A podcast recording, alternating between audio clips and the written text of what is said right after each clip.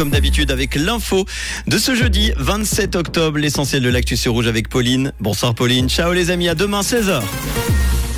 Bonsoir à tous. Les cigarettes électroniques seront aussi imposées dans le pays. Restructuration chez Crédit Suisse. Près de 2000 postes seront supprimés en Suisse et des nuages au programme demain matin. Les cigarettes électroniques seront aussi imposées en Suisse.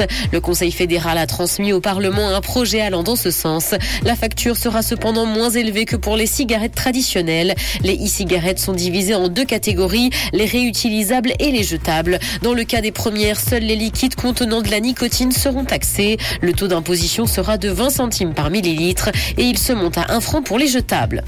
Restructuration chez Crédit Suisse. Près de 2000 postes seront supprimés en Suisse, soit près de 10% des effectifs actuels. La banque fait face à de nombreux problèmes et des scandales ces dernières années. D'ici 2025, ce sont quelques 9000 emplois qui seront supprimés à travers le monde. La banque d'affaires a annoncé aujourd'hui une réduction des coûts de 15% d'ici trois ans. Elle veut également lever 4 milliards de francs. La récolte de miel est presque normale cette année en Suisse, et ce après une mauvaise récolte réalisée en 2021. Les apiculteurs avaient récupéré en moyenne 7 kilos de miel par colonie contre 24 cette année. Ce bon rendement a été possible grâce à une météo ensoleillée et de faibles retours du gel. Les plus grandes quantités de miel ont été récoltées dans le canton de Vaud notamment.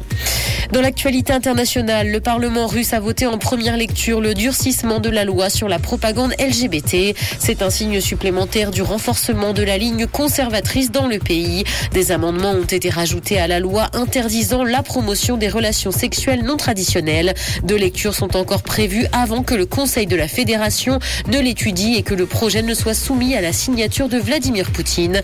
La loi est renforcée par le déni des valeurs familiales.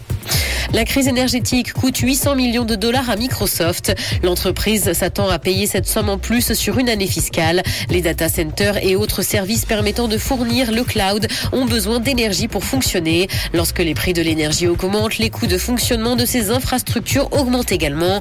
Les revenus du cloud de Microsoft continuent cependant de croître. Littérature, le prince Harry publiera ses mémoires en janvier prochain. L'ouvrage intitulé Spare paraîtra le 10 janvier et selon sa maison d'édition, le livre parlera du pouvoir éternel de l'amour et du deuil. Ses mémoires seront publiées en 16 langues et les bénéfices seront reversés à des œuvres caritatives britanniques.